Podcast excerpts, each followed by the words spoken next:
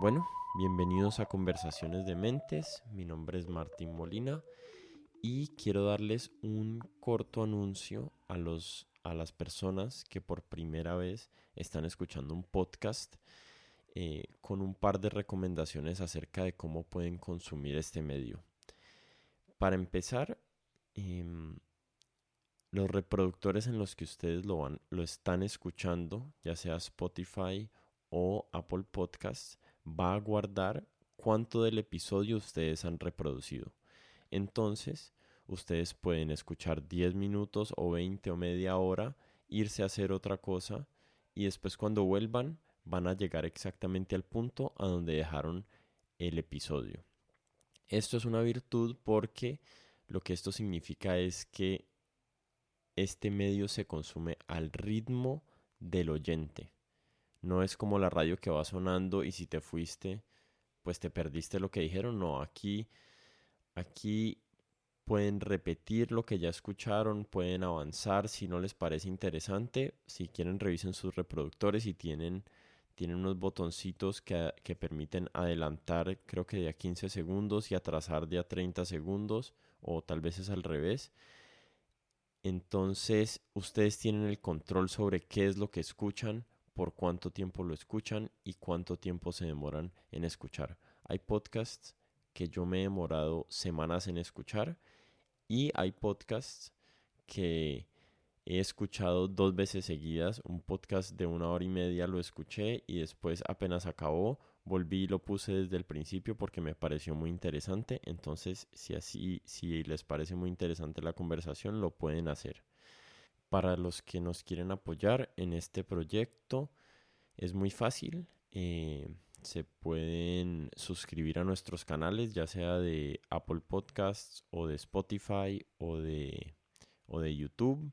Nos pueden dar likes o pueden comentar.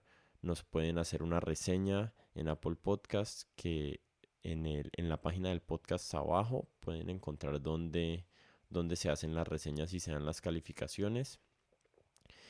Y también eh, para enterarse de los, de los episodios que van saliendo, que creo que van a ser semanales por la cantidad de, entrevistas que he podido hacer, em, se pueden, nos pueden seguir, perdón, en, en nuestras redes, en Twitter, en Facebook y en Instagram. Estamos como arroba codementes. Ahí vamos a estar publicando todo lo que sea relevante a los episodios nuevos y, otras cositas interesantes que nos encontremos por ahí.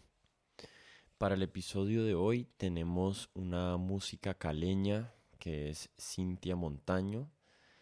Cintia ha tocado en Rock al Parque, en el Estéreo Picnic, en el Petronio Álvarez, bueno, en todas partes, en Hypnotic. Y ha trabajado con Carlos Vives y grabado con él y en esta conversación con Cintia nos sentamos a, conversar de su vida, de, cómo se despertó su pasión por la música, de temas sociales también importantes y esta conversación me dejó muchísimo más fan de, de ella como persona y de su música. Espero que les suceda algo similar a ustedes.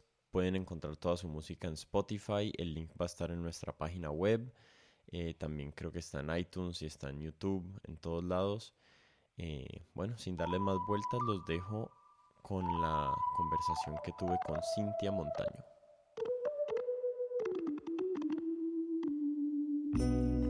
Eh, entonces, bueno, bienvenida aquí a este podcast. Gracias, gracias por la invitación. Gracias, gracias por venir y, darme, regalarme este tiempito y a las millones de personas que van a escuchar este, este... Bueno, gracias a ustedes también por sacar el espacio para escucharnos. Qué chévere.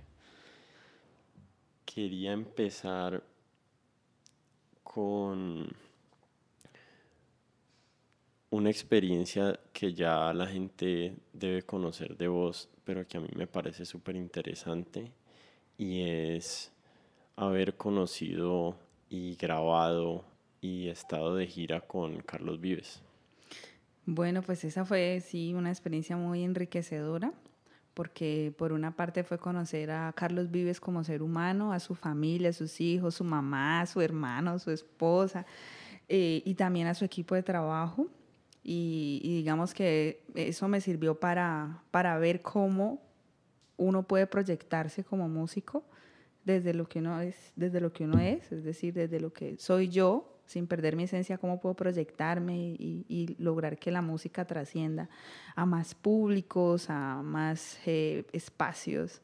Entonces, eh, en términos de proyección, fue muy enriquecedor, en términos humanos también, eh, porque allí hay grandes músicos y grandes artistas, grandes productores, o sea, todo el equipo de trabajo son tremendos profesionales y ante todo son grandes seres humanos. Hay mucho por aprender ahí.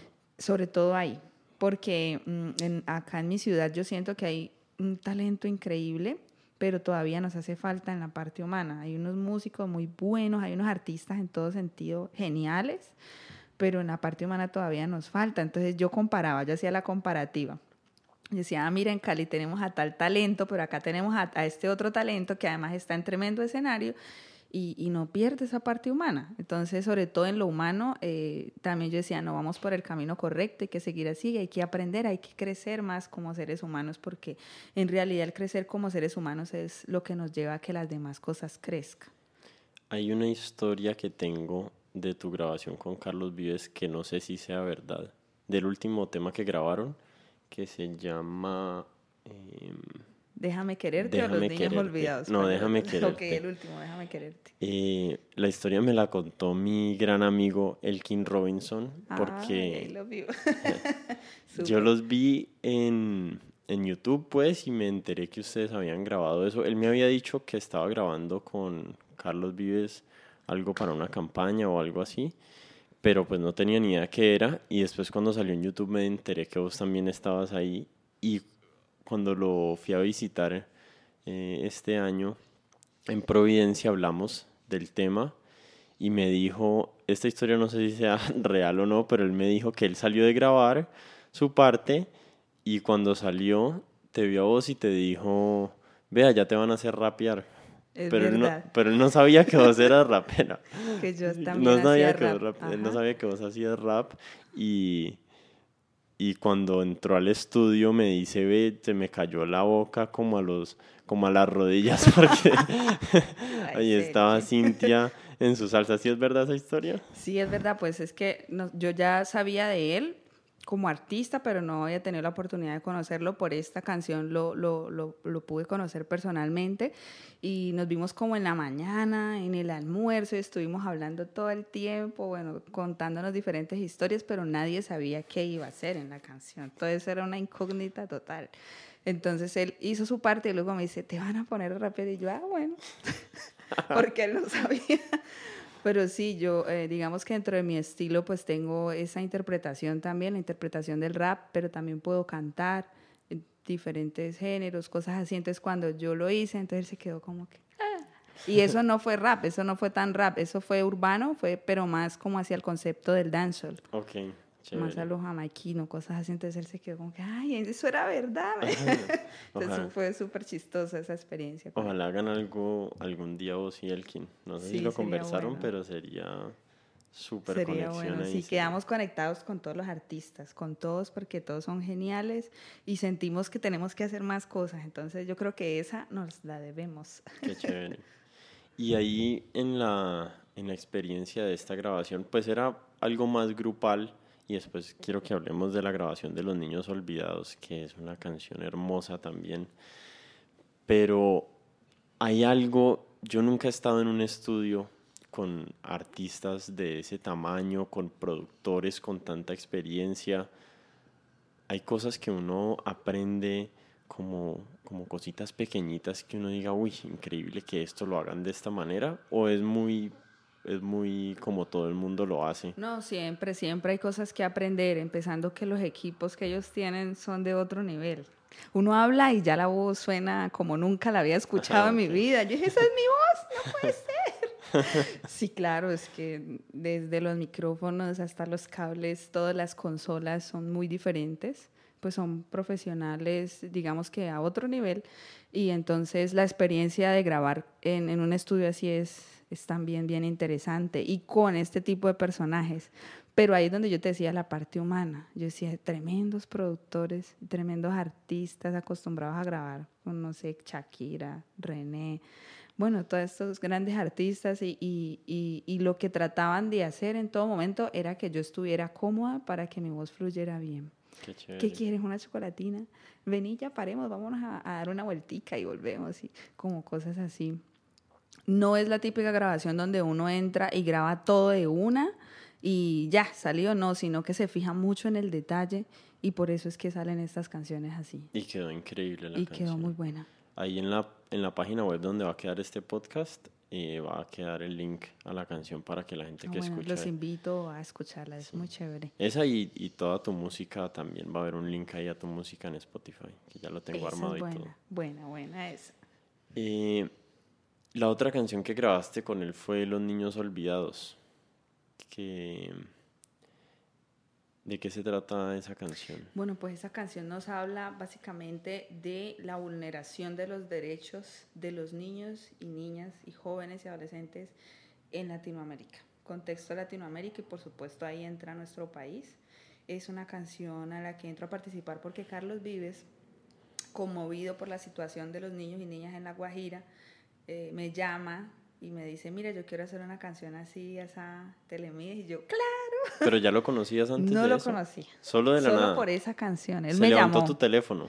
Él, él, él se consiguió mi teléfono con, con María Angela Rubini de la revista Shock, porque él escuchó mi música, le gustó mucho y dijo, no, yo quiero grabar con ella. Y me ubicó y me llamó y, y me, me, contó la idea. Yo le dije, pues claro, le dije que sí, porque pues obviamente es interesantísimo grabar con un artista como él, pero sobre todo el tema me llamó mucho la atención porque eh, yo he trabajado por cerca de 19 años con niños, niñas, jóvenes, adolescentes, con población vulnerable. Y esa era la oportunidad para decir a gran escala lo que estaba pasando con esta población mm. en términos de vulneración de derechos. Eh, eh, es decir, para ponerlo en unas palabras más coloquiales, como todavía en el siglo en el que estamos, nuestros niños y nuestras niñas se acuestan con hambre, sufren maltrato, eh, o el maltrato más común, y yo creo que se lo damos todos a nuestros niños, y es como el abandono, cuando los dejamos con el celular y no les prestamos atención, cuando no somos capaces de darles ni siquiera afecto. Entonces, por eso hay una parte de la canción que dice, porque te vimos reír, no escuchamos tus lágrimas, ignoramos tu voz en esta vida sin calma. Es decir, en todo este arrebato de la vida, porque va muy rápido, ¿no? Va muy rápido, siempre tenemos nosotros como adultos que resolver cosas todo el tiempo y a ellos los dejamos en un segundo plano y los vemos de repente cuando están jugando y riendo por ahí, nos salen con sus cuentos y sus cosas, pero no nos preocupamos por ellos como seres humanos y por ahondar en qué les está pasando, qué están pensando, cómo se están sintiendo y le dejamos esa labor al celular o al vecinito o a la calle y ahí es donde los chicos realmente se nos, se nos están perdiendo. Mm. Entonces, eh, pues para mí fue como expresar esa realidad que, que, están viviendo muchos niños y niñas en esta, en esta canción. Es un poco cruda, sí. diría yo, pero, pero precisamente se ponen esas palabras porque a veces nos tenemos que ver en el espejo y reconocer las cosas positivas y las negativas o las que tenemos que trabajar. Y yo siento que esa es una de las que tenemos que trabajar, el cuidado de nuestros niños y niñas. A mí me, me encanta que hayas puesto el, el descuido y el, y el abandono de los niños dentro del maltrato infantil porque yo he estado obsesionado con ese tema ahorita que tengo un hijo y, y siento que el celular y el, y el, computador me están secuestrando mi atención y se la están robando a mi hijo. Pues yo eh, estúpidamente caigo en, en el vicio de estar todo el tiempo revisando mi teléfono, llamadas, WhatsApp, Instagram, eh, correos del trabajo y hay veces paso una hora con mi hijo y me di cuenta, uy, pucha, en realidad estuve con él 20 minutos, pero estaba revisando mi celular mientras él jugaba por allá en el columpio y, y estoy tratando, yo estoy haciendo un, un, trabajo activo de tratar de limitar el tiempo que uso mi celular mientras estoy con mi hijo, porque es que de verdad eh, estar en el celular y estar con, con el hijo no son compatibles. No son buenas. Y no son, Combinaciones. no son com- combinaciones con nadie. Si estuviéramos teniendo esta con conversación y yo aquí revisando mi teléfono, pues no, no sería una conversación como la que estamos teniendo. Sí, realmente para mí es una especie de maltrato eh, porque no le estás dando el afecto que esa persona, sea cual sea, se necesita. No le estás dando el respeto que se merece, ¿no? Y estamos volviendo la comunicación eh, otra especie de cosa. Ya no estamos volviendo robots, estamos olvidando nuestra humanidad. Y digo estamos porque yo también, a mí me pasa igual. Yo tengo un hijo de 14 años, adolescente, y lo que él ama es estar en el celular. Él quiere estar ahí y yo también mantengo muy ocupada, entonces tengo que estar en el celular y prácticamente somos a veces dos zombies, cada uno con su celular. Y yo llegué a esa reflexión y dije, no, no, no, esto no está bien y es algo en lo que estamos trabajando ambos para mejorar. Uy, sí, definitivamente todos necesitamos trabajar eso. Bueno, me quiero devolver un poquito en el tiempo eh, a tu infancia, porque en una entrevista que vi por ahí me encontré otro dato que tampoco sé si sea verdad, porque como todo lo que uno se encuentra en internet ya no sabe qué es cierto y qué no. Eh, me encontré que el artículo decía que la llama del canto eh, o el fuego de la canción te lo despertó tu mamá que cantaba mientras hacía oficio. ¿Eso fue así? Es verdad. sí, es verdad. Yo tenía siete años y a esa edad yo ya escribía cuento y poesía. ¿Qué? Sí, yo hoy entiendo qué significa eso. Yo, yo estaba loca. Y también me gustaba mucho la pintura. Ok. Eh, pero entonces mi familia era de muy, muy, muy escasos recursos y no había como la opción ni de estudiar música, ni de estudiar artes, ni de estudiar nada. Pero yo igual lo hacía de forma empírica y buscaba mis espacios en el colegio en todas partes. Sin embargo, cuando mi mamá hacía los oficios de la casa, cantaba y yo decía, uy, no, yo quiero tener la voz como mi mamá. Y por eso me incliné hacia el canto. Básicamente fue por esa experiencia con escu- escuchando a mi madre y pues luego ya luego ya empecé a, a buscar los espacios para cantar en el colegio, en el barrio, a estudiar un poquito, empíricamente también hacerlo y, y- y hasta aquí me ven, hasta el sol de hoy cantando, abriendo la boca en todas partes. ¿Y qué, qué música cantaba tu mamá? Mi mamá cantaba baladas. Sí. Esas de despecho, Romántica. Era De las de romántica. planchar. Qué Sí, chévere. sí, sí, sí, era muy chistoso eso. Pero, pero sí fue una de las experiencias. Digamos que el, el color de su voz fue lo que a mí me despertó la inquietud por la música, básicamente. Y canta muy bonito tu mamá. Pues en ese momento me parecía que cantaba genial. Ahora eh, casi no canta. ¿No? casi no, pero, pero cocina muy rico, entonces cuando cocina canta, o sea que ahí le mete, le mete la- el sabor a la, a la comida, a lo que hace. Y curiosamente, yo quería tener el color de voz de mi mamá y lo tengo. ¿Sí? Si, si la tuviéramos aquí al lado, eh, no diferenciarías de la una y la otra hablando. Tenemos la misma, el mismo tono de voz hablada. Mi mamá y yo cuando hablamos por celular o por teléfono no nos reconocen, curiosamente. De verdad que en este, en este último disco, en las partes que cantas, me sorprendió increíblemente tu voz. Tenías un color de voz súper chévere, súper lleno y amplio. No, no sé, me encantó. Ahorita que estuve escuchando tu música toda esta última semana, estoy inmerso en música de Cintia Montaño. Pues muy chistoso eso de la voz cantada. Es que mira, digamos que eh, trato de explorar en mi música diferentes estilos de cantar, de interpretar, porque a veces puede ser algo más recitativo.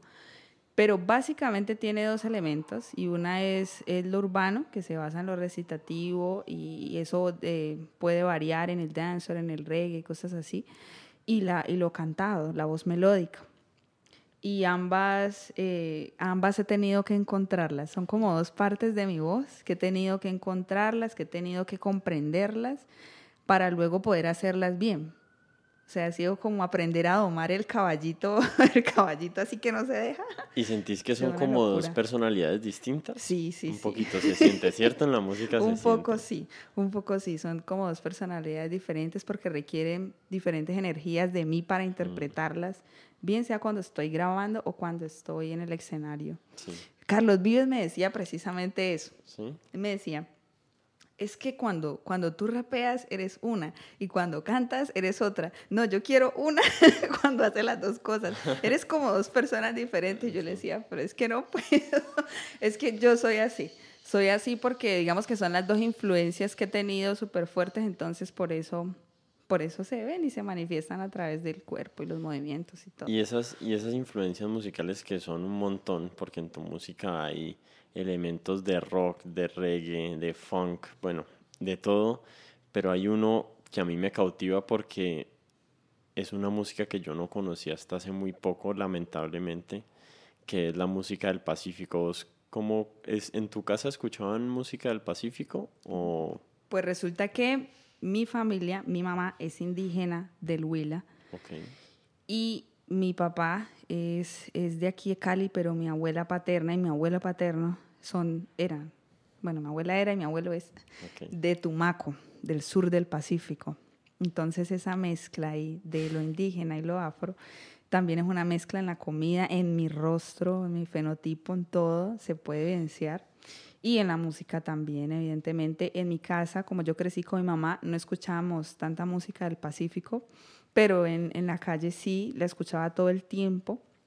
Y además por el trabajo social y cultural que yo he venido realizando, eso me permitió estar más cercana a esta música, conocer sus patrones, eh, conocer cómo suena pero también conocer su historia, por qué es tan importante, por qué hay que hacerla, qué significa para nuestro país el hecho de que esa música exista, para mí como mujer negra que esa música exista.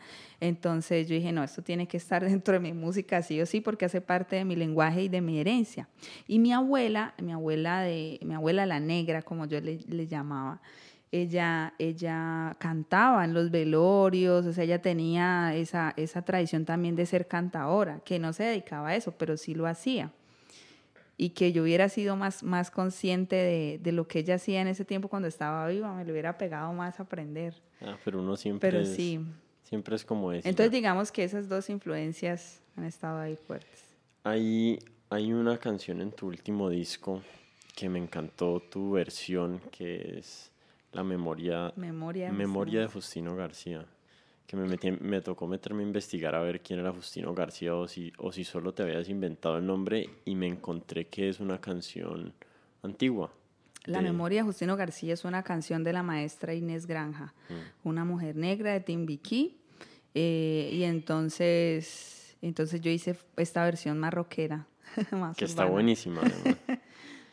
¿Y has conocido a alguien, a, esos músicos tradicionales antiguos de, de allá de Timbiquí, que parece que es como el, es como un, ¿cómo se dice? Como un, como un catalizador de música del Pacífico Timbiquí de alguna forma, ¿cierto? Porque tantos artistas que han salido de allá.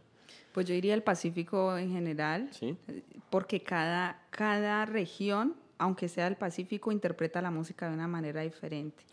Entonces no es lo mismo un bambuco viejo, que es el famoso currulao, interpretado por un grupo o un artista que viene de, de Buenaventura, a como lo interpreta un, un, grupo de Guapi o como lo interpreta un grupo de Tumaco o uno de Timbiquí. Es el mismo aire, es el mismo ritmo, pero tiene diferencias dependiendo de la región donde, donde se encuentra. Entonces Timbiquí es uno de estos, de estos semilleros potencializadores de la música del Pacífico y que además ha sacado grandes exponentes, ¿no? Como Nidia Góngora, Canalón, la misma Inés Granja, herencia de Timbiquí.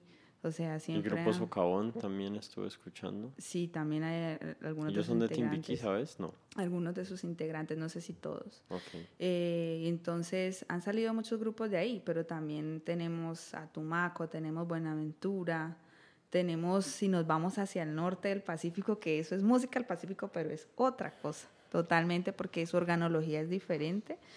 Eh, también tenemos diferentes exponentes, diferentes sonoridades. Entonces yo diría que por nos tenemos que sentar por región a ver quién de ahí. un día esto me das una clase de, un día de música del Pacífico.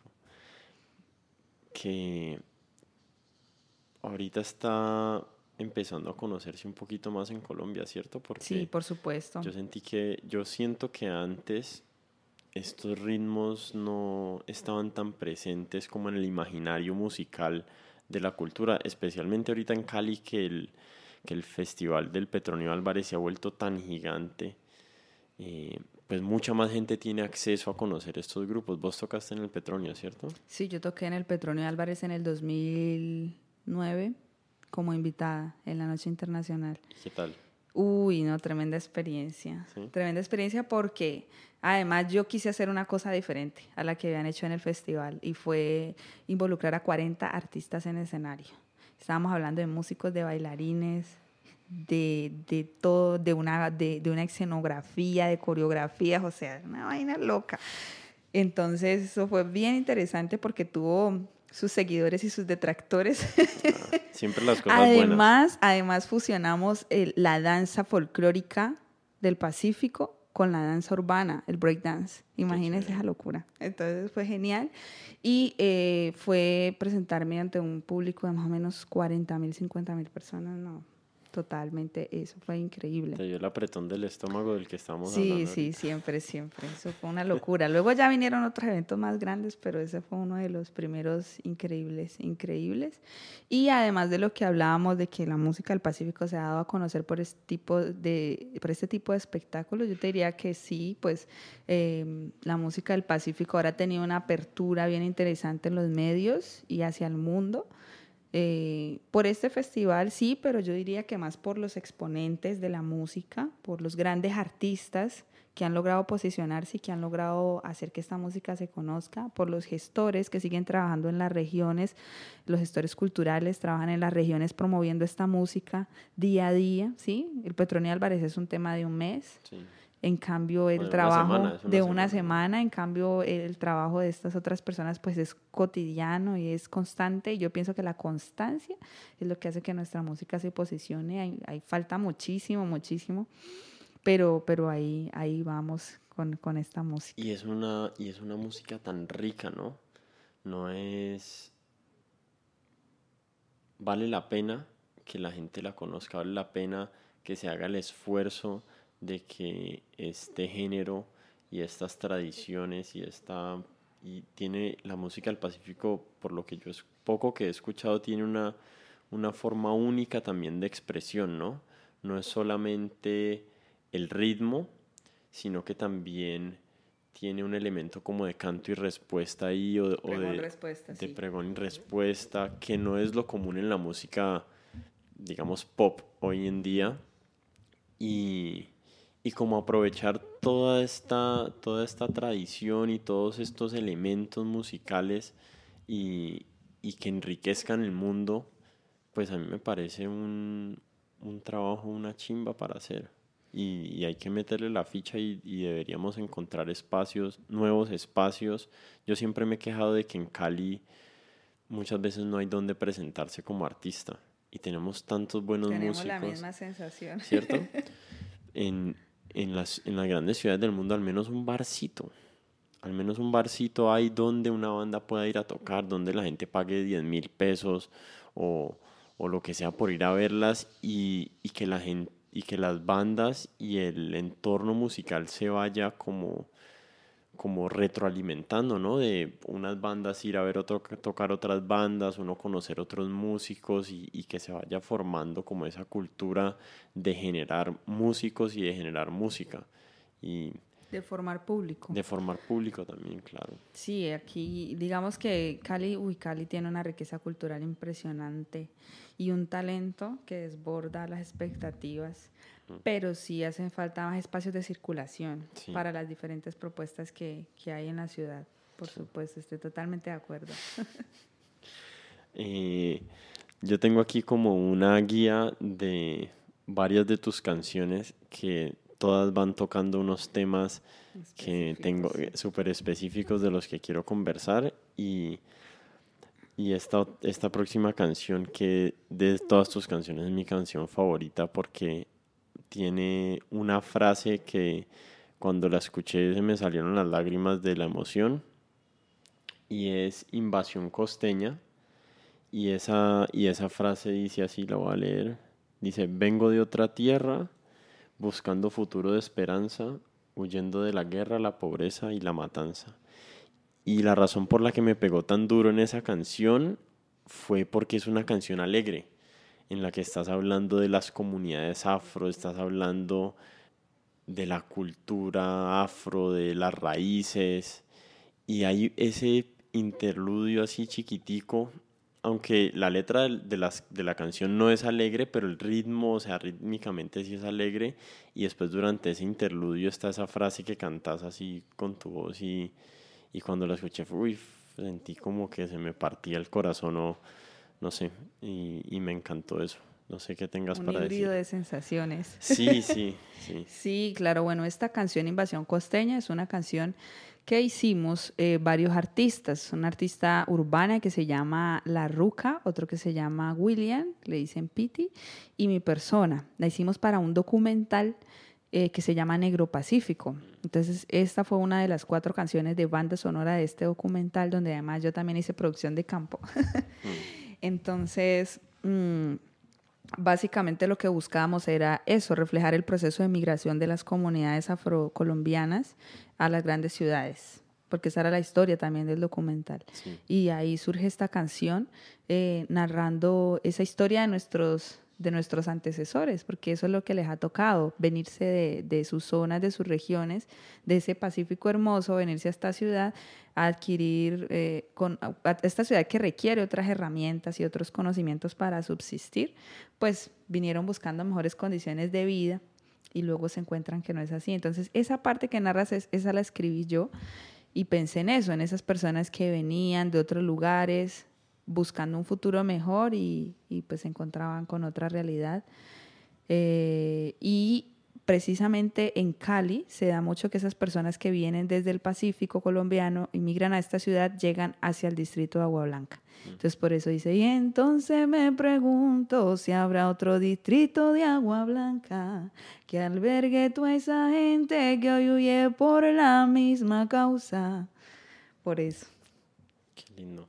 Yo me pregunto cuántos distritos de Agua Blanca tienen que, haber para que acojan a estas personas. Me parece una cosa absurda. Es también como mencionando esa paradoja. Y el shock para, para las personas que migran de sus lugares de origen no es únicamente económico, que es lo que mucha gente percibe inicialmente, sino es venir a integrarse a una cultura distinta, a un lugar donde los comportamientos de las personas no son como ellos están acostumbrados a vivir. Y, y, eso Por eso, yo mencionaba el tema de las habilidades, porque a ver, allá en una zona rural, las habilidades que desarrolla generalmente una persona son las del campo, la tierra, el cultivo, la pesca, el relacionamiento con sus vecinos y vecinas y su familia es diferente y luego se viene a esta ciudad de concreto donde aquí uno no puede hablar tan bien con el vecino, con el de al lado, porque usted no sabe ni siquiera quién es. ¿Sí? Eh, donde aquí, aquí necesitas eh, tener otras habilidades porque si no esta ciudad caníbal te devora. Entonces, eh, en, en, los, en el impacto psicológico y cultural de una persona que emigra, pues no es tan fácil, por supuesto. Es como poniéndome en los zapatos de, vuelvo y digo, de mis antecesores, de mis antepasados, de mis ancestros y mis ancestras y de muchas personas que viven esa realidad. Hay algo, hay un tema que me interesa mucho a mí y acerca del que vengo pensando mucho tiempo y es la identidad, la identidad que tenemos como personas y también la identidad que tenemos como grupos.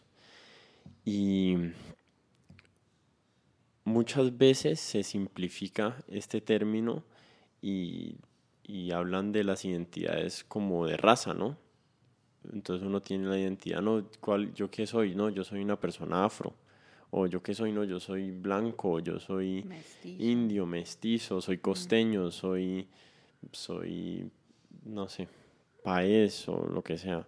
Y, y lo que yo he venido pensando es que la identidad es un tema súper complejo a nivel individual.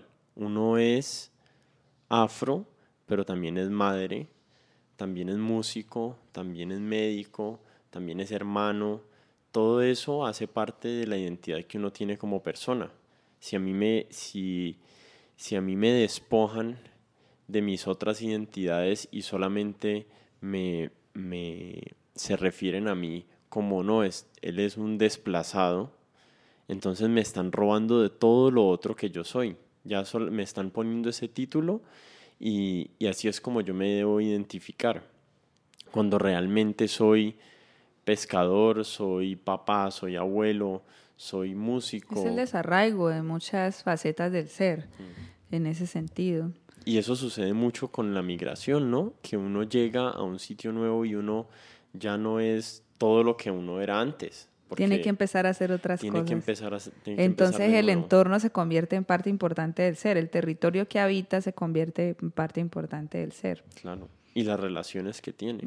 por supuesto. Entonces, y hay, y hay otro, otro tema que me interesa allí, que es muchas veces cuando estamos hablando de estas identidades y de recordar nuestras raíces, caemos en el, y este es un fenómeno que se ve muchísimo más en Estados Unidos y en Europa, pero, pero que a mí, que yo pienso acerca de él, que es que nuestras identidades son nuestras y nuestras raíces son nuestras, pero es importante encontrar puntos de unión con personas e identidades distintas a la nuestra. No nos podemos cerrar únicamente a nuestras comunidades, sino que tenemos que encontrar vínculos y, y, forjar vínculos entre las distintas comunidades.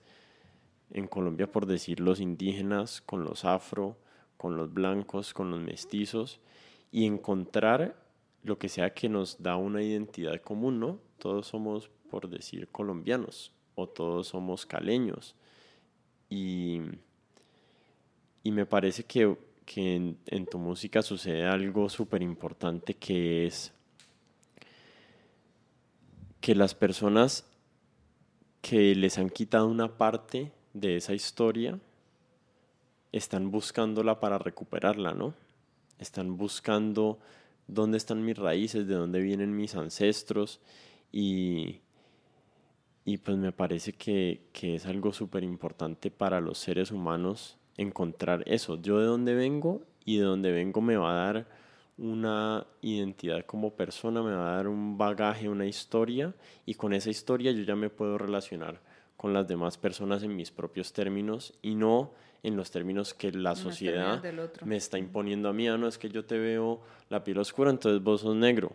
Sí, pero vos no sabes que mi papá era indio, no sabes que mi abuelo vino de, de Europa, ¿sí me entendés? Sí, lo que pasa es que hay que reconocer que somos un arco iris de muchos colores, eh, que, que hace rato pues todos tenemos de todo un poquito, pero que también hay factores diferenciales, ¿no? Eh, y ahí entra mucho lo cultural y lo étnico. Hay, hay diferencias, sin embargo, lo importante es construir algo juntos desde esa diferencia, sin, perder, sin perderse lo que cada uno es. Además que encontrar el ser es una cosa compleja. Encontrar ese nadie, encontrar el ser, yo pienso que nos podemos pasar toda la vida buscando nuestro ser y seremos afortunados si lo encontramos. Es mm. posible, pero es, es una cosa compleja. Entonces, eh, es como ir armando nuestro rompecabezas poco a poco, reconociendo primero esa historia familiar, entendiendo lo positivo y, y lo difícil que haya sido también, eh, reconocerse uno mismo y entender que somos parte de un todo, ¿no? Porque por mucho que yo sea un individuo, tenga mi personalidad y tenga mi familia, de todas maneras hacemos parte de un conjunto social, de una sociedad, y eso también marca mi historia y eso también conforma lo que uno es, conforma lo que soy. Y, ahí es donde entramos a ser colombianos y a ser latinoamericanos con unas características específicas por todo lo que se vive en nuestros territorios.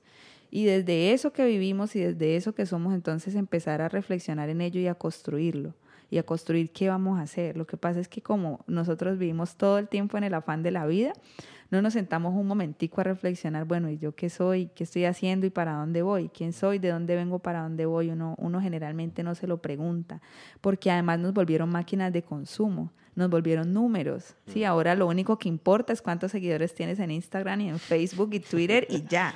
Y cuánta plata produces al mes, y eso es todo.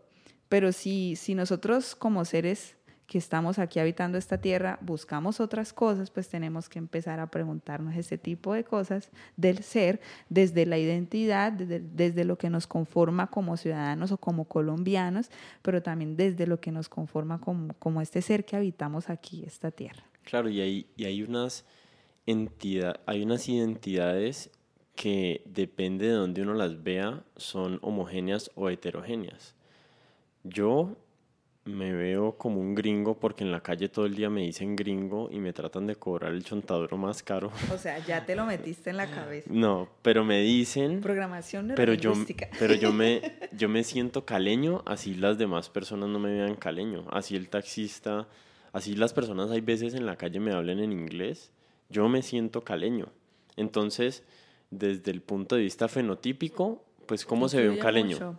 ¿Cómo se ve un caleño? No? no hay ninguna forma en que se ve un caleño. Un caleño se ve negro, blanco, indígena, mestizo, bajito, alto, gordo, de todas las formas. Pluriétnica. Claro. Entonces, muchas veces caemos en estas trampas de asumir que porque alguien se ve de una forma, yo ya conozco algo de su historia. Pues es parte también de, de, no sé si sea algo comercial o que sea, pero es algo, un modelo, un modelo que nos dejamos meter a la cabeza, ¿no? Mm. Siempre nos, nos venden modelos para aceptar algo. Entonces, para ser caleño tenés que ser de determinada manera y bailar salsa y comer chontadura y comer, y para ser negro tenés que comer pescado y para ser negro tenés que, y no, no todos los negros bailamos bien ni, ni comen pescado, ni, o sea, son como imaginarios que se han creado alrededor de una cultura. Yo a eso le llamo exotización, mm. exotizan una cosa. Está bueno ese término. Eh, eh, sí, o sea, como que, ah, entonces si eres negro, mejor dicho, tienes que ser el más exótico, la más caliente, la más arrebolada, la más alegre, no tiene por qué ser así. Em, yo diría que es que lo que pasa es que hemos visto las cosas de una manera muy superficial. Y, caemos en eso, todo el tiempo caemos en eso, pero entonces uno, uno tiene que tener claro qué es, uno no, no solo es por lo que dicen los demás, sino por cómo uno se siente, que es lo que estabas diciendo ahora. Y vivos en tu medio que muchas veces tiene una mirada que es superficial, sentís que te han tratado de encasillar en ciertos estereotipos que no son lo que vos realmente sos cuando hablas con productores o... A eso iba. Finalmente lo que yo hago es música, mi, mi, mayor actividad es la música. Yo hago otras cosas, pero sobre todo música. Y dentro de la industria musical eh, existe muchísimo, bueno, cuando hablamos de industria ya, desde ahí nos limitamos. Existen los modelos, ¿no? Entonces, si hablamos de una industria, necesita un modelo para vender determinada cosa y siempre buscan que uno sea un modelo para vender algo, para hacer algo. Entonces a los negros tienen que ponerse turbante, las negras tienen que ponerse turbante y ser así y así para que venda. Eh, y tu música tiene que sonar así y así para que venda. Entonces, por supuesto que esos estereotipos existen. Em, pero ahí es donde uno como ser pues pone los límites a las cosas o también pone las propuestas, ¿no? Y por eso mi música es una propuesta independiente porque busca eh, explorar otros aspectos desde lo sonoro hasta lo narrativo, eh, lo visual, en el escenario, en el, en el, en el tema que en los temas que se tratan en mis canciones por eso se mantiene como una propuesta independiente. El día que ya sea parte de algo más de la industria, pues tendrá que ser acogida de esta manera y si no, pues pienso que no podría ser, porque el gusto de hacer música es, es poderse expresar como uno es y si a uno le ponen disfraces ya, ya pierde gusto, claro, pierde gusto la música. música sin disfraces. ¿Y has, ¿Y has sentido que como rechazo por parte de la industria y veces de que a vos te gusta hablar de temas sensibles y serios en, tu, en tus letras. O sea, los, los, temas importantes, muchas de tus letras son, tienen activismo mezclado ahí y, y eso muchas veces a la gente le choca porque la gente no quiere sentirse incómoda. Pero el arte muchas veces lo que debe hacer es precisamente eso, incomodar y cuestionar lo que sea que, que está sucediendo en el entorno, ¿no? Por supuesto, claro. Mi propuesta ha sido acogida, pero también muchas veces criticada. Hay espacios donde definitivamente me dicen, no, aquí no cabes. Por ejemplo, una vez un empresario me dijo, ay, sí, tu música es muy bonita, pero para aquí no es, no, aquí no cabe, tú no te vas a presentar aquí. Mm. Y muchas veces me han vetado de sonar en emisoras, de sonar en muchos espacios, de presentarme en muchos eventos por lo que yo canto, por lo que digo y la manera en cómo lo digo, porque finalmente la música también se convirtió en el títere de, de, la otra industria que es vender otro tipo de cosas, entonces vender trago, vender sexo o vender ropa o vender vicios, no sé. Mm. eh, o enseguecer a la gente por un momento. ¿sí? Dar, dar al pueblo pan y circo. La música se convirtió en eso, lastimosamente, muchas veces en el pan y el circo. Y si uno no está jugando ese juego, pues no cabe ahí. Y eso es lo que me ha pasado. Muchas veces no he tenido cabida en algunos espacios, pero es algo que yo hago de forma consciente. Yo sabía que eso iba a pasar. Y cuando pasa, pues ¿qué le vamos a hacer? Seguir adelante y seguir tocando puertas y seguir buscando en otros lugares porque donde no hay, donde no hay en un lugar, pues eh, habrá, habrá cabida en otro y quizás yo no tendré el público masivo pues que tienen estos grandes artistas, pero siento que el público que está ahí es un público sincero, sea mucho o sea poco, es un público sincero y eso es lo que importa. Pues somos muy afortunados de tu de tu convicción a hacer tu música en tus términos y no en lo que en lo que te exigen de afuera, porque nos hace falta eso, ¿no? Nos hace falta eso en la música, en la cultura, en, en, todas, en todas las ramas del arte y en las ramas políticas también, ¿no? Que la gente haga realmente lo que considera que está bien y que es lo que le nace de su ser. Lo importante es hacer lo que nace de su ser siempre y cuando esto que nos nace de adentro no lastime a otros, porque también el ser el ser uno pisoteando a los demás tampoco. No me parece, me parece que no es válido. Me parece que uno debe ser en armonía con lo que existe a su alrededor, mm. en armonía con las otras personas y con el entorno que tiene. Entonces, eh, a mí, digamos que el tema de, de plantear mi, mi, propuesta musical y mi arte como lo hago, no me da miedo, no me asusta, o sea, es decir, ay, te vas a morir de hambre porque no te van a salir conciertos por eso que tocas, bueno, eso yo lo asumo, pero no me asusta, pero sí, pero aún con todo esto, mi música ha tenido buena acogida y ha, y ha sido, pues ha tenido buena salida, tanto que he podido tocar con este gran artista Carlos Vives en toda su gira, con temas contundentes como Los Niños Olvidados, que es un tema sensible, donde una gente paga una boleta para ir a gozar y de repente yo salgo con este discurso. Entonces, o sea, no me ha ido tan mal, que digamos, pero digamos que es algo que yo soy consciente que puede pasar. No, te ha ido súper bien, o sea. Me ha ido muy bien, pero a mí lo que sí me da miedo de hacer lo que hago y decir lo que digo es que, es que sea mi vida vulnerada por esto que yo digo y hago, porque en este país, en Colombia, lastimosamente, eh, ahora no podemos decir como que tenemos que dejar que todo pase, porque tenemos que callar, tenemos que dejar que contaminen el río, que hagan fracking, que tumben los árboles, que maten a nuestros líderes y lideresas, tenemos que dejar que pase de todo, que se roben los recursos públicos, que haya una mala educación, una mala salud, y no podemos decir nada, porque si no nos silencian, nos silencian la vida. Eso sí me da miedo. Pero bueno, ahí tenemos a Dios de los cielos que nos cuida. Ojalá te cuide por el resto de tu vida porque, porque son muy valiosas para, para mí y para todas las personas que te escuchamos y, que, y con las que impactas con tu trabajo.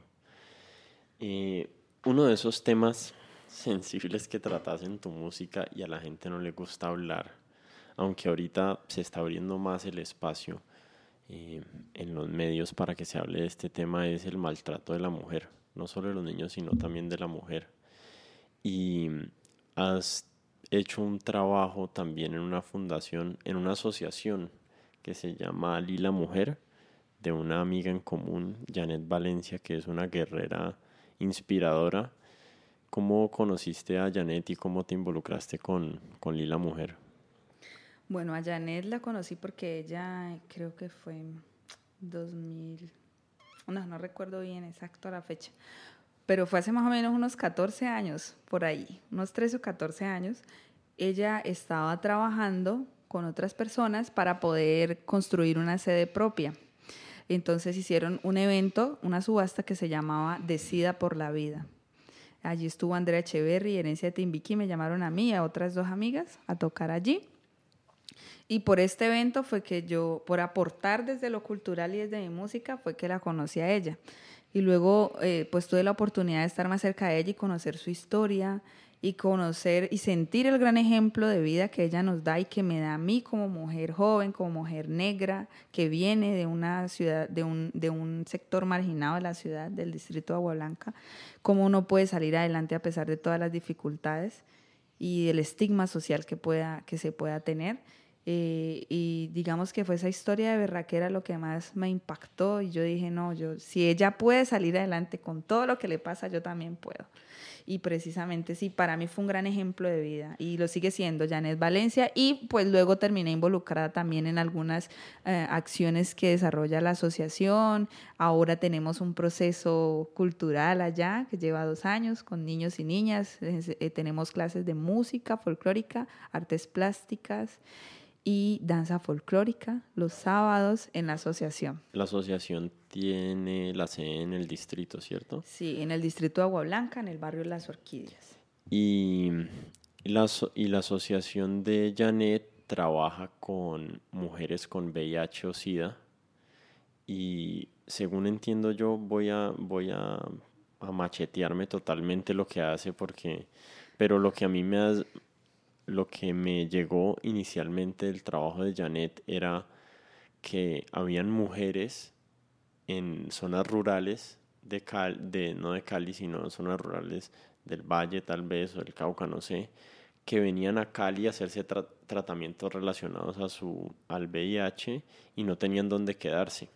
Así es, por eso, por eso ella quería construir esta sede que queda en el distrito de Agua Blanca, una sede grande, muy espaciosa, muy bonita, que se logró con los recursos de donaciones de muchas empresas y con las manos de muchos amigos y amigas de las organizaciones de base que íbamos allá a demoler y ayudar a construir y a todo. pegar ladrillo.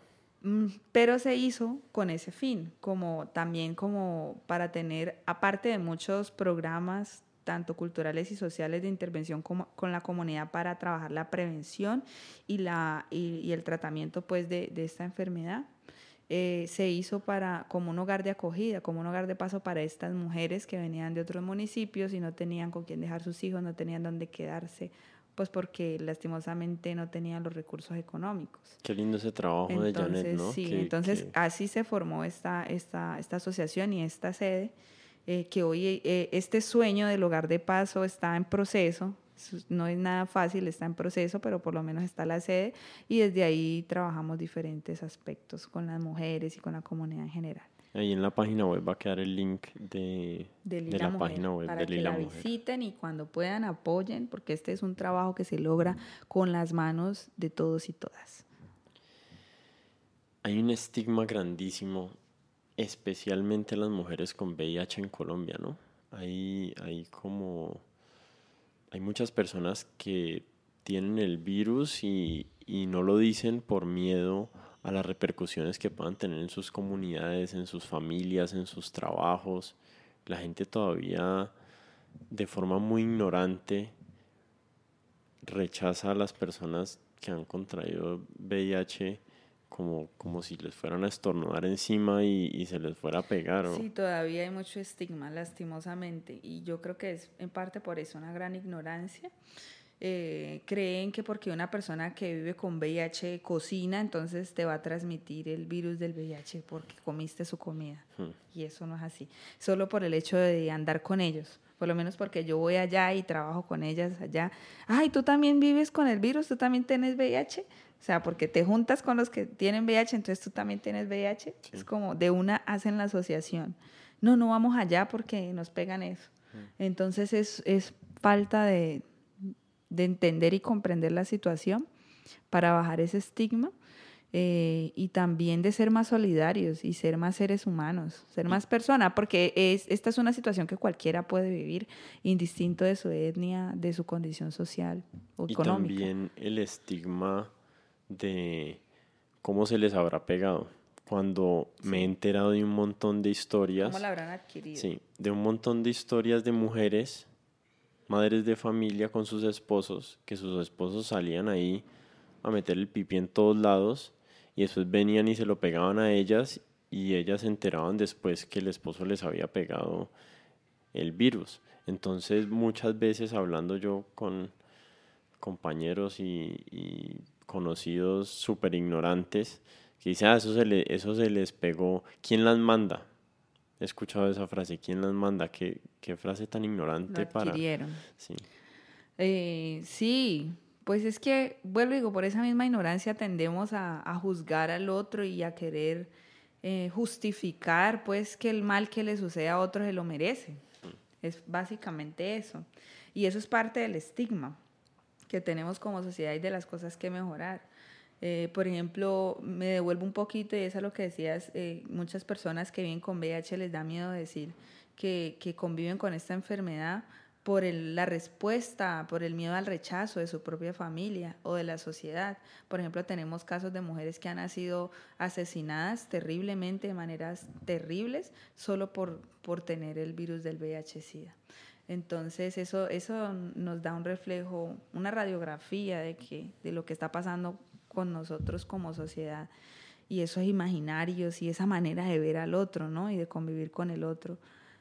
Y, ese, es solo uno de los casos en, bueno, en, el caso del VIH hay mujeres y hombres afectados. Mujeres y hombres, sí. Pero últimamente en Colombia y en todo el mundo se nos ha hecho, se nos ha abierto la vista a los innumerables casos de abuso sexual y de acoso laboral y de como de abuso de poder de hombres sobre mujeres que antes quedaban callados y quedaban como escondidos por miedo a hablar y que, y que hubiera repercusiones para esas personas. Y ahorita poquito a poco nos vamos enterando de cuál ha sido la realidad de, de, nuestro mundo, del mundo de la industria del entretenimiento. Han habido unos casos pues, muy famosos en, en, los últimos, en el último par de años en Estados Unidos y aquí en Colombia yo creo que poco a poco también nos vamos enterando cada vez más cómo realmente es el trato de muchos hombres hacia sus parejas, hacia sus hijas, hacia sus madres.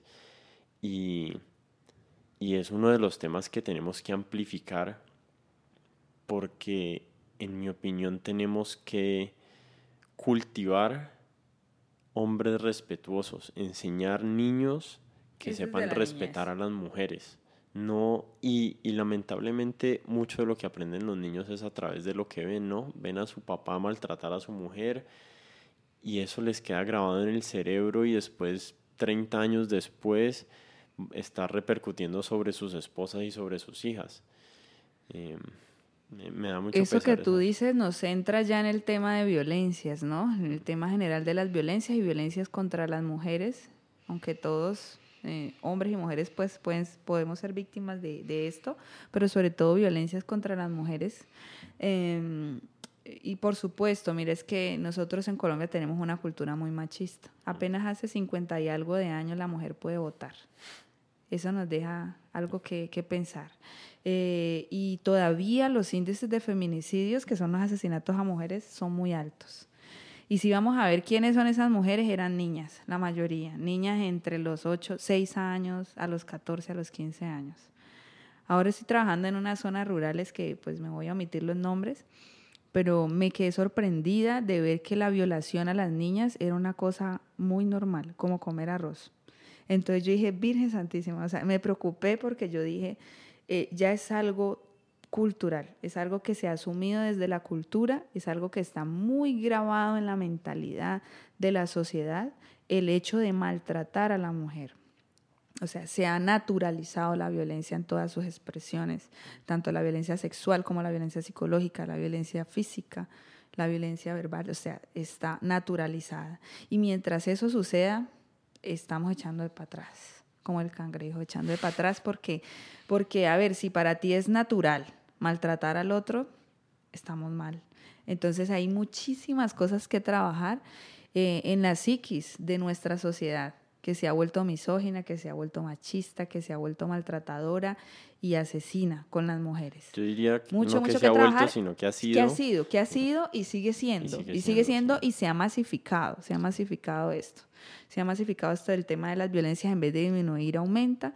Eh, y por supuesto que estoy de acuerdo contigo que eso se trabaja desde, que, desde la primera infancia, desde que son niños, desde ahí se les enseña, se, aprendemos el respeto hacia el otro o a la otra, independientemente si es hombre o mujer. Y desde ahí, desde que somos niños, aprendemos ese tema de las relaciones, a cómo relacionarnos para que no tenga que ser desde el lenguaje y el, y el acto de la violencia, sino desde otras formas.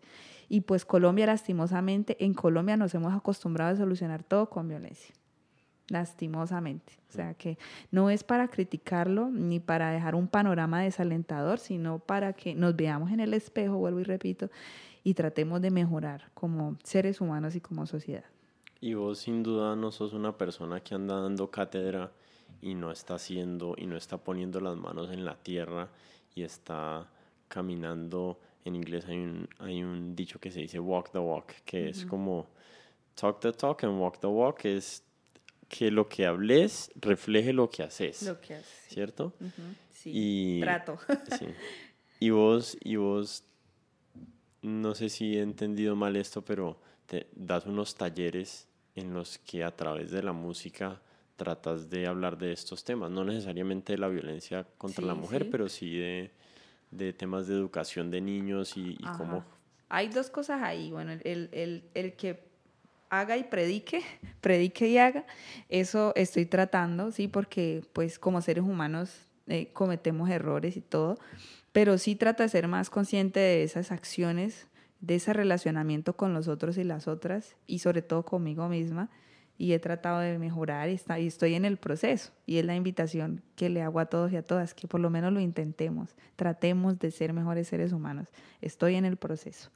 Y la otra cosa es desde la acción, desde mi accionar.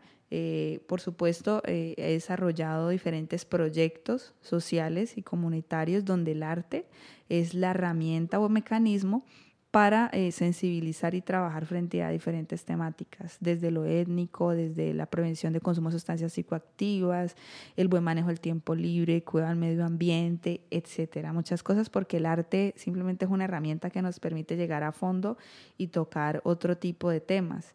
Entonces, esto lo hago desde proyectos, lo hago con fundaciones o lo hago a través de talleres específicos o conversatorios con diferentes poblaciones, con niños, niñas, jóvenes, adolescentes, madres, población adulto mayor, en universidades, en colegios, cómo, ¿Cómo se vería uno de esos talleres? ¿Cómo, cómo es la dinámica? ¿O cómo llegas a los lugares que te reciben para dar los talleres y, y qué tipo de personas asisten, digamos, que sean niños? ¿Cómo, ¿Cómo es la dinámica de un taller con niños? Bueno, por ejemplo, si fuese un taller de, de exploración musical frente a la música del Pacífico con niños y niñas, eh, lo que yo hago generalmente es como hacer un espacio de apreciación musical donde, donde a través de la apreciación musical escuchamos diferentes géneros, diferentes aires y diferentes ritmos de la música del Pacífico para distinguir Pacífico Sur y Pacífico Norte y cómo se canta en Tumaco y cómo se canta en Timbiquí y cómo canto yo. Bueno, entonces luego yo les canto y luego hacemos apreciación desde las letras y qué dicen las letras de la música del Pacífico y eso por qué lo dicen y qué significa para ti eso tú crees que te aporta o no, ¿sí? Y luego con los mismos chicos construimos canciones, les doy como unas bases muy sencillas para construir, para hacer letras de canciones y ellos mismos construyen sus letras con un tema específico que trabajamos según la necesidad de que tengamos en el, en el espacio y finalmente ellos eh, hacen como un bosquejo de canción que interpretan desde su sentir o terminamos construyendo un instrumento con material reciclado, o terminamos haciendo una coreografía. Bueno, eso es como dependiendo de lo que queramos hacer, pero siempre de una forma muy didáctica. La música es como el mecanismo que nos lleva a pensar, a reflexionar frente a algún tema en específico. Qué, qué chévere ese trabajo y me parece muy relevante a otro tema que me interesa mucho que es las adicciones y los abusos de sustancias y lo que he entendido últimamente acerca de qué es lo que hace que personas caigan en, esa, en esos malos hábitos, hay, hay factores socioculturales y económicos que obviamente te, te, te hacen mucho más vulnerable a, a caer en una adicción a las drogas, pero lo que se han dado cuenta y como digamos un país como Suiza hizo para, para arreglar un problema súper grave que tenían de adicción a los opiáceos, a la heroína, es básicamente como el camino opuesto al que estamos tomando aquí en Colombia, que es sí, aquí en Colombia de repente empezamos de vuelta a la época de la prohibición cuando se ha demostrado en Suiza por lo menos legalizaron la heroína, que es, o sea, una cosa de locos volvieron legal la heroína solamente dentro de sus clínicas, entonces era heroína de buena calidad, entre comillas, porque lo que sucede mucho en las calles es que nadie sabe qué es lo que se está inyectando. Entonces la persona iba a la clínica a inyectarse heroína, creo que dos veces por día podía ir, pero tenía que cumplir ciertas condiciones. Tenía que hacer terapia con un psicólogo, tenía que tener un trabajo, tenía que cumplir con ciertas actividades comunitarias y lo que se fue dando cuenta este país es que empoderando a las personas de su propia vida, dándoles comunidad, dándoles propósito, las personas iban dejando la adicción. Y, y me parece problemático ahorita en Colombia que estemos, que hayamos tomado, digamos, el camino contrario, que es más estigma, más eh, rechazo, más represión a las personas que usan drogas y finalmente a las personas más vulnerables que están adictos, que están en la calle, que, que su vida se les ha salido de sus manos y que no tienen cómo recuperarse. Y, y me parece que tu trabajo de tu trabajo en el aspecto en que genera comunidad, genera relaciones, genera eh, conocimientos de, de, áreas por explorar en la vida, como a través de la música, es como una semillita que uno le planta a un niño. Es más que todo de, de prevención, sí. porque para ya trabajar la atención se requieren otro tipo de métodos, como el que estás mencionando, que me parece bien interesante. Muy chévere eso, ¿no? Sí, me parece bien interesante, pero también requiere que la sociedad en conjunto sea madura para aplicar o para poner en, en ejecución ese tipo de propuestas. Mm. Por ejemplo, acá se escandalizarían con una cosa de esas. Sí. Aquí en un país tan doble moral. Sí. Entonces, eh, eh, pero entonces lo que yo hago desde la música, desde el arte, es más un tema de prevención, eh, de brindarle como a los niños y niñas otros espacios. Por ejemplo, con la escuela, Escuela Comunitaria de Arte que está en Lila, brindamos otros espacios para que los niños y niñas se puedan soñar la vida de una manera distinta, para que puedan tener referentes de vida diferentes y para que así ellos desde la música y desde el arte digan un día, bueno, yo no voy a ser músico, ni voy a ser bailarín, ni voy a ser pintor, pero yo voy a ser médico, voy a ser abogado, voy a ser, no sé, tantas cosas, pero entonces que desde ahí puedan por lo menos explorar qué quieren ser. Claro. ¿sí? Desde, desde volverse un ser sensible y un ser crítico y un ser consciente que puede analizar su entorno, pueda definir qué es lo que quiere ser. Bueno, pa pasamos de, de, la conversación súper alegre del petróleo y a estos temas que, es, que realmente me interesan mucho y que yo sé que a vos también te preocupan y, y acerca de los que estás trabajando. Pero eh, te quería hacer unas preguntitas que tengo por ahí como para... Saque su agenda, saque su agenda y pregunte. unas preguntas que me parecen chéveres y, y no sé qué respuestas me puedas, dar, pero eh, esta pregunta es, ¿qué, ¿qué canción te hace llorar o qué canción te ha conmovido profundamente? Un nombre de una canción, si tuvieras qué que elegir. Difícil, qué difícil que me hace, porque es que yo lloro por cualquier cosa. no, o sea, no porque sea llorona, sino porque, bueno, no sé, mucho dependiendo, a mí no me hace llorar solo la tristeza. Okay. También me hace llorar la alegría, como algo que me toque profundamente, entonces lloro. Hmm. Bueno, una de tus canciones, por ejemplo, en un concierto que estuve tuyo, escuché una canción tuya y lloré mucho, pero fue porque me estaba confrontando con emociones y vivencias de mí misma. Eh, me gusta mucho la música también de Rubén Blades desde pequeñita, desde que, desde, por ahí desde que tenía siete años, yo creo. Decinos también. una canción de Rubén Blades que, que la tengas ahí en el corazón o en la mente. Es que me gustan muchas de muchas, pero una que me gusta bastante, eh, Vida, por ejemplo.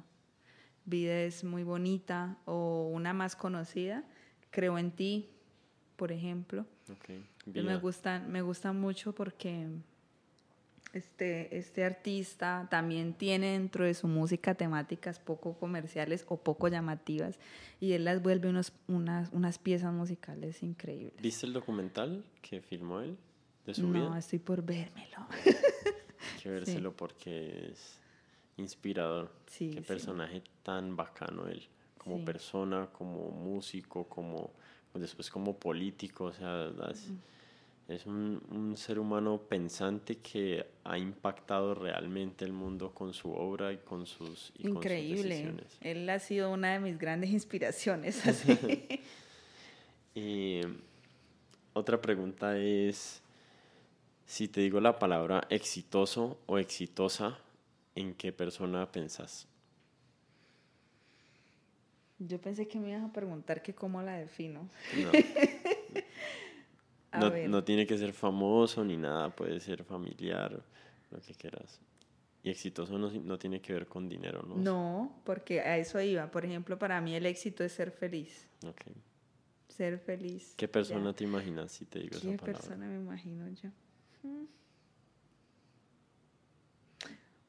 Una hermanita que yo tenía, que tenía, murió cuando tenía nueve años accidentada por una moto. Ella, yo pienso que era una persona feliz, porque era muy tranquila y eh, con su manera de ser eh, nos enseñaba también a cómo, cómo vivir. Y era excelente, era becada en todos los colegios donde iba, la becaban, o sea, era un genio. Era en términos de lo que la sociedad requiere ser exitoso, que, que uno sea súper inteligente y que le vaya bien en el colegio y que le vaya bien con todo, ella era bien con todo eso. Pero además de eso, como ser humano también era increíble. Tu hermanita que se llamaba... Se llamaba Juliet Alejandra. Juliet. Ajá. Exitosa. Y donde está ahora debe ser feliz, creo yo. si pudieras elegir pasar una tarde conversando con algún artista cualquiera, que sea vivo o muerto. Rubén Blades. Rubén Blades. no puedo preguntar más de esas preguntas porque todos van a ser Rubén Blades. No, no, no, tengo más artistas favoritos, por supuesto, muchos. y por último, ¿algún libro que recomendarías a alguien? El Principito. Bueno. Sí, parece que, no, en realidad tiene unas enseñanzas bien interesantes y es un libro que eh, pues puede leer un niño y puede leer una persona adulta mayor y puede leerlo uno y, encuentra cosas, encuentra anécdotas, encuentra mensajes en los que se puede reflejar. Qué buena respuesta. A mi hijo Antoine le de Saint, el principito. Sí. Bueno, Cintia, increíble esta conversación. Muchas gracias por venir. No sé si quieras decir algo más para terminar y, y también podrías decir dónde la gente te puede encontrar, aunque todos los links de las redes sociales de Cintia van a estar en la página web y todos los links de sus videos y su música, pero pues también lo puedes decir por aquí para la gente que no tenga acceso a la página web, dónde te encuentran y dónde te pueden pues seguir. Me, eh, pues me encuentran en mi página web, es, www.cintiamontano.com.co. Cintia se escribe con C, Y, N, T, H, I, A. Eh, y en mis redes también eh, estoy como arroba Cintia Montano C. Y, y en YouTube, ahí me encuentran toda mi música como Cintia Montaño les agradezco que la escuchen, que, me sigan en las, en las redes sociales y que compartan esta música que finalmente se hizo para eso, para compartir. Y son ustedes quienes le dan el sentido. Bueno, Cintia, muchas gracias. Gracias a ti por la invitación. Muy, muy feliz de estar aquí y compartir estas anécdotas contigo y con todos los oyentes. Gracias. Bueno, esa fue la conversación con Cintia. Espero que la hayan disfrutado. Eh, acuérdense de suscribirse a nuestros canales en Spotify y en Apple Podcasts y en YouTube y de seguirnos en nuestras redes arroba codementes en Twitter, eh, Facebook e Instagram y nos vemos la próxima.